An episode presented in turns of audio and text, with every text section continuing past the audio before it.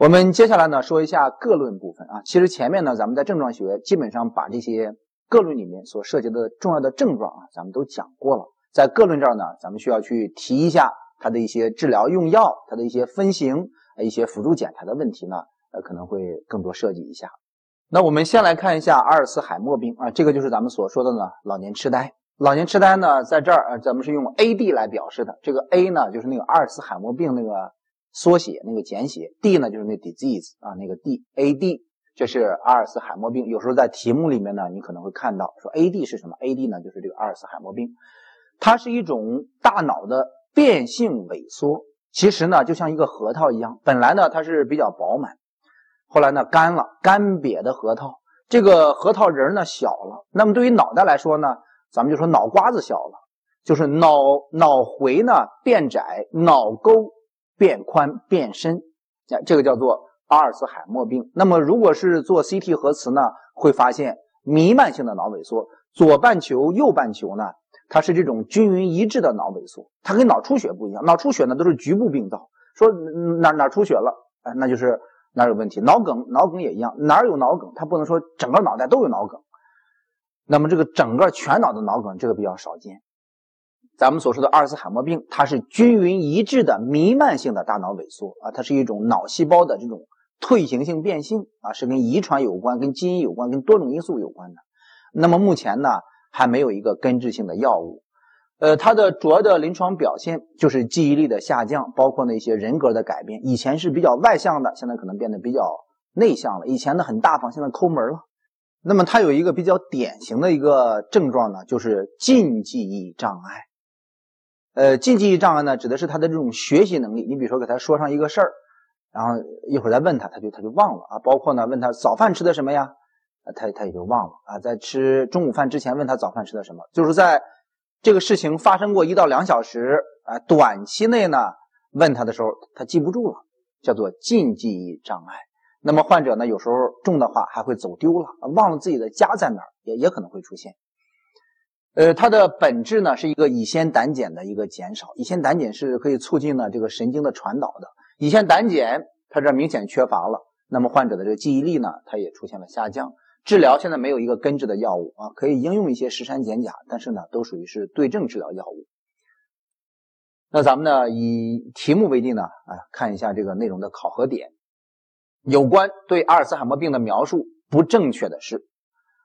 有记忆障碍和全面的智能减退，这个倒是对的。它是一种左半球、右半球弥漫性的大脑的萎缩，对称性的萎缩。所以说呢，它是一个全面的智能减退，包括记忆力、判断力、抽象概括能力等等各个方面都有减退。是老年痴呆的最主要的疾病之一，这对。早期可出现人格改变，这个也是对的。早期呢可以出现一些幻觉、妄想，这个幻觉、妄想，呃，早期呢也可以出现。那么在这儿呢，咱们说一下。他记不住东西了，那他出现的这个妄想往往是什么呢？叫做被窃妄想。记不住了，他就说：“你看，有人偷我东西了。”其实不是别人偷了他的东西，他有时候找不着存折了，然后他别人他说了，别人偷我的存折，然后偷我的钱包，是他自己找不着之后呢，他出现了一些继发性的妄想，哎，往往是一些被窃妄想。E 选项，哈金斯基缺血量表评分，这个是一个特殊的考核点。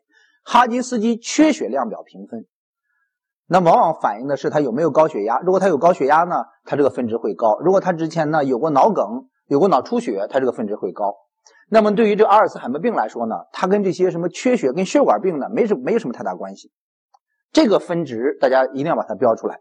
阿尔茨海默病的分值是小于四分的，哈金斯基缺血量表评分是小于四分的，啊不是小于六分。这个答案选 E 选项。我们接下来看后面的脑血管病常见的一些精神症状。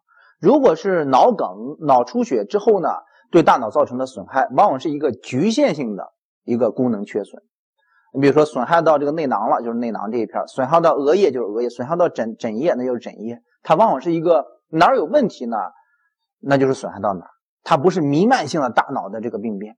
所以说，脑血管病所导致的痴呆。叫做血管性痴呆呢？哎，通过 CT 核磁进行检查的时候，它是以局部病灶为主。就像这个图里面，这是个出血的病灶，那么它是个局部病灶。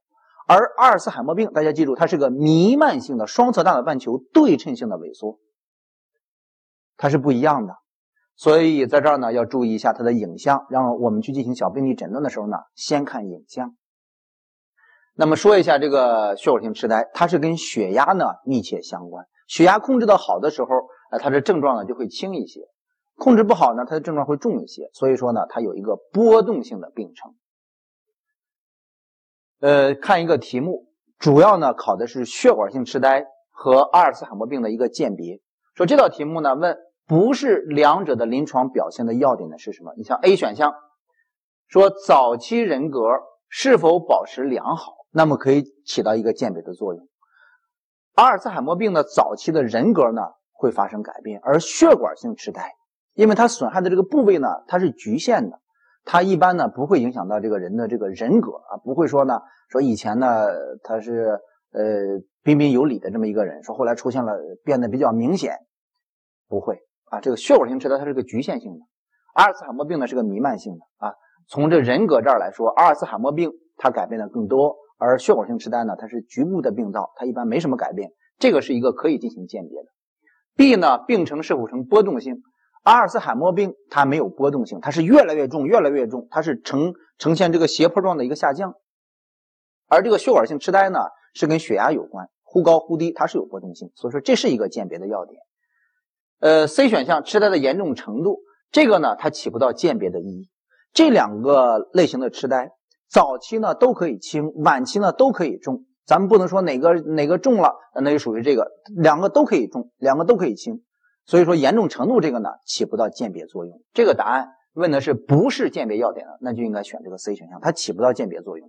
但是 D 选项哈金斯基缺血量表评分，这个可以起到鉴别作用。当分值呢？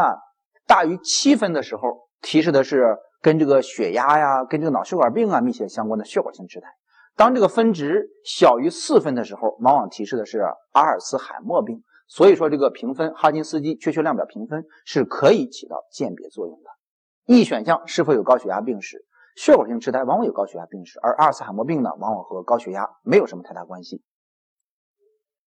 我们接下来说一下后面的颅脑外伤所导致的精神障碍，包括一些呢，这个摔伤啊，一些打伤啊，等等等等，一些这个钝器伤啊。那么在这儿主要是鉴于一些脑外伤，呃，它可能会有一些呢遗忘的情况。这个脑外伤所导致的遗忘，往往是跟这个逆行性遗忘相关的，就是咱们前面所举那个例子啊，脑震荡受伤，这个时间节点往前一到两小时的事情记不住，这个往往是。颅脑外伤的逆行性遗忘。接下来看后面的一个内容，叫做躯体疾病所致的精神障碍。呃，不光呢是咱们所说的这个脑血管疾病可以导致呢精神的问题，你像咱们所说的一些肺脏疾病、一些肾脏疾病、一些心脏疾病，都可能呢会导致精神的一些异常。就它重的时候，你比如说肝性脑病。肺性脑病、肾性脑病，它本来是躯体疾病，但是它影响到大脑功能了，它可能也会出现一些精神的症状。那么在这儿呢，咱们需要准备的话，主要是准备上一个点，就是这句话：精神障碍随躯体发生发展相一致。精神障碍的严重程度取决于躯体疾病的严重程度。躯体疾病轻，精神症状呢一般就很轻；躯体疾病重了，精神症状可能就出现的比较多。发生发展相一致，那么它的治疗主要是注重呢原发病的治疗。我们这儿呢，呃，考点呢比较少，只需要准备上这一个题目啊，那咱们把它呢理解一下就够了。躯体疾病所致精神障碍临床表现的共同特点哪一个不正确？如果考的话，也往往就是在共同特点这儿呢进行出题。看一下 A 选项，精神症状多有昼轻夜重的波动性，这个正确还是不正确呢？精神症状呢，呃，它就是有一个波动性，往往是在白天的时候呢，它的症状轻，但是到了晚上的时候，你比如说这个光线发生了变化，然后人的血流呢，到了晚上的时候它也会变慢，这时候精神症状可能会有所加重。呃，第二天白天了又好一些，晚上又重一点，它会有一个昼轻夜重的一个波动性，这是对的。B 可表现出呢急性或慢性脑病综合征，重那就是急的，轻那就是慢慢性的一些脑病综合征。这个也是对的。C，精神症状一般发生在躯体疾病的恢复期，错了。精神症状一般发生在躯体疾病的加重期，而不是不是在恢复期。这个 C 呢是错的，让我们去选这个不正确的。这个答案呢应该选 C 选项。D 选项，病程及愈后取决于原发疾病的治疗和是否得当，那这个应该是对的，主要是看原发病的治疗。一，具有躯体疾病的临床表现和实验室的阳性发现，这个也是对的啊，它都是跟这个原发疾病有关的。这是所说的发生发展啊，它一定是相一致的。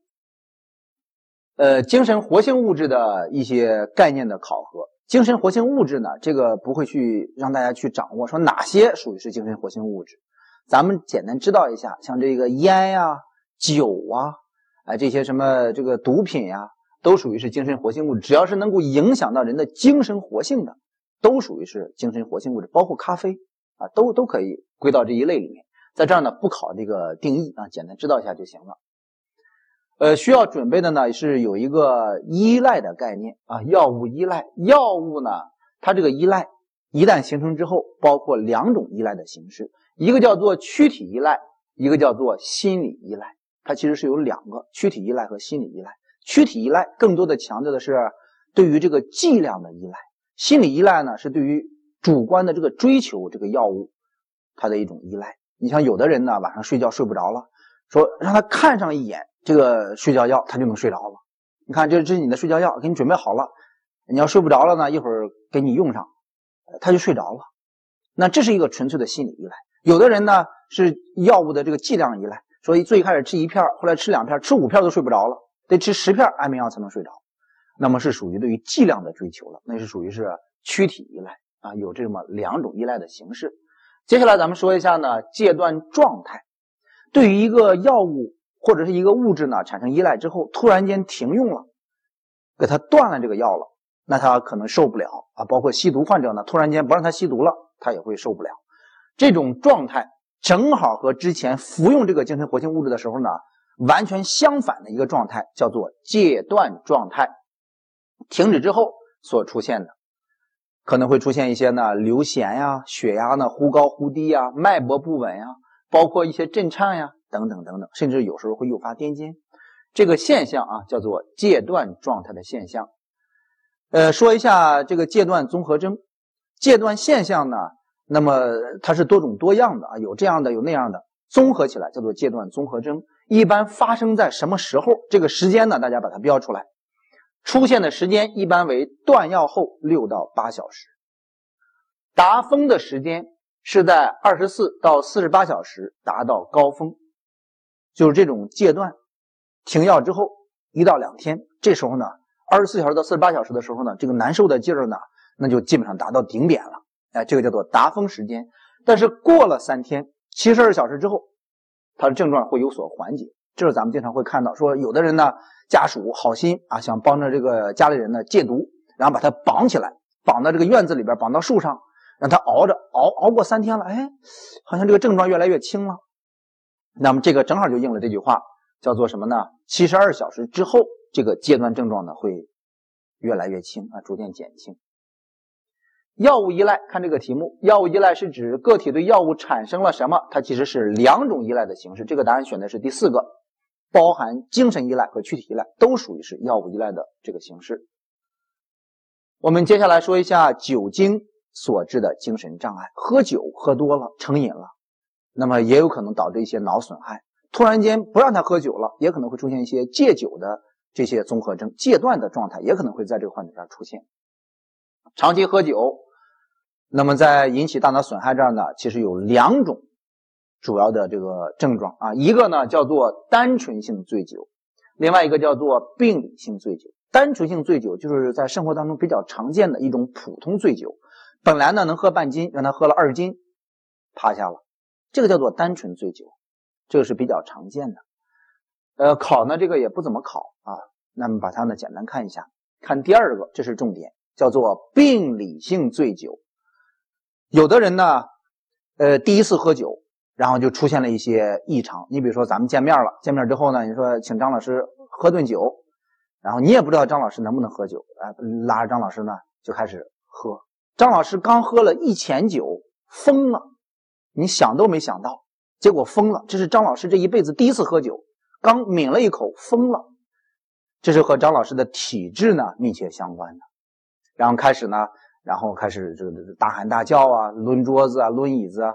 那么这种情况叫做病理性醉酒，它的危害性太大，因为他以前没有喝过酒，你不知道他到底是什么状态，没有预判性。但是如果是单纯性醉酒呢？他说能喝半斤，以前喝过，呃，就是半斤的量，一斤的量。那么那个它有预判性，危险度呢相对来说还是小一些。病理性醉酒更危险，可以导致严重的伤人或者是自伤事件的发生。接下来说一下呢，慢性酒中毒。前两个说的是喝酒啊，喝得很快，喝醉的，那是属于急性的。说一下慢性酒中毒，长期喝酒，长期喝酒，可能就对这个酒呢产生了依赖了。突然间断酒的时候，会有一些戒酒综合征。长期喝酒可能有一些脑损害啊，出现一些呢维生素的一些缺乏。你像这个喝酒的人呢，有时候早晨起来第一件事就是找酒喝，也不吃饭，别的事也不干，就是喝酒。那么他会有一些营养性的缺乏，包括呢沃尼克脑病啊，包括一些痴呆的情况。哎，这个考的少，但是咱们要知道一下，长期喝酒它对脑袋呢是有损害的。突然间停酒呢，它也会出现这个戒酒综合征。那么这儿呢，重点说一下这个戒断的一个状态，就是突然间停酒之后呢，出现的一个症状。呃，一块来说一下，如果这个患者戒酒的时候，咱们说这个断酒呢，给他断的太快了，他有可能会出现呢一些身上呢开始出现震颤呀，啊，出现这个说胡话的情况。那么可以呢给他应用上一些苯二氮卓类的一些药物，安定类的，让他呢去缓解症状。也可以呢，让患者呃戒酒的速度稍微慢一些。如果出现了这个戒断综合征，可以让他稍微抿上一口酒，喝一点，他可能就好一些。这个戒酒的过程一定要慢一些。一旦发生最严重的症状，这时候呢，咱们要注意一下，谁是最严重的症状？那咱们在这儿呢，要把它标出来一下，就是震颤谵妄。这个震颤谵妄呢，就是既有震颤，胳膊腿的震颤，也有谵妄意识的这个模糊。啊，他可能会有一些幻觉的出现。那么震颤谵妄呢，是精神科的一一个急症啊，它的死亡率呢是百分之十，所以说经常拿出来进行考核。治疗的用药，这个就经常考。那么大家呢把它标出来一下。镇静首选苯二氮卓类，让他安静下来，首选苯二氮卓类。可是他还有一些幻觉呢，还有这些精神症状呢。精神症状这用什么药呢？哎，把它选呃标出来一下。控制精神症状首选佛派丁醇，把这个药。把它一定要标出来啊！佛派丁醇做首选，还可以进行一些支持治疗，包括一些补水的问题啊，纠正电解质的一些紊乱的问题。我们来看上两个小的题目：某些个体在一些因素的影响下，饮用了不会导致常人出现中毒剂量的酒精之后呢，出现了一些精神行为的异常的状况，叫做什么？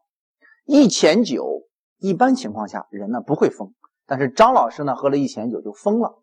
是出现了什么状况？叫做病理性醉酒。这个答案选 A。第二题，减量或者停酒之后出现了情绪和睡眠障碍的现象。减量之后，那就说明他有一个呢戒断，一戒断出现了一些呢精神行为的异常，叫做戒断综合征。这个答案选 E 选项。慢性酒中毒不出现什么？长期喝酒，长期喝酒对酒呢产生了依赖。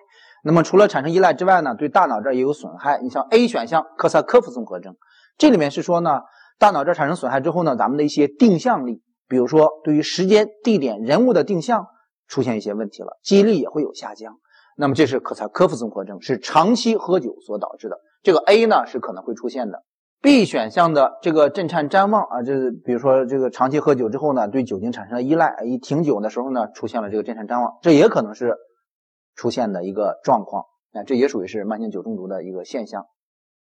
C 戒断综合征啊，E 戒毒妄想啊，这都是长期喝酒，长期喝酒，那么都不是第一次喝酒。那么这道题目问的是慢性酒中毒不出现，你像 D 选项，病理性醉酒呢，它是一个急性酒中毒，它不是慢性的。刚一喝酒，第一次一喝马上就出问题，它不属于慢性酒中毒的一个现象啊。这个考的是一个定义了。这个答案选的是 D 选项，剩下的那些情况都可能是因为长期喝酒而导致的一个问题。